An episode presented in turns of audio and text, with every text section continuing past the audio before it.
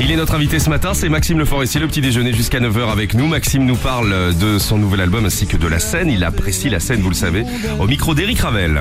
Moi, j'ai écrit cet album pour avoir le plaisir de venir chanter sur scène. Alors, c'est une chose à noter parce que ça s'est pas toujours passé comme ça. Mais au bout de quatre mois de tournée, il reste quand même neuf chansons du, nouvel album. D'habitude, quand, dès que je, vois que le public accroche pas, je les fais sauter assez vite.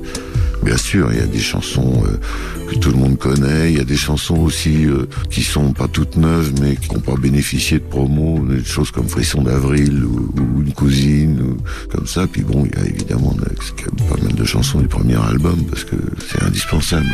C'est clair. On écoutera Maxime Le Forestier tout à l'heure vers 7h moins 10. On écoutera sa merveilleuse chanson San Francisco. Pour l'instant, pour vous réveiller, on est à Chicago. Claude Nougaro, Armstrong sur Nostalgie.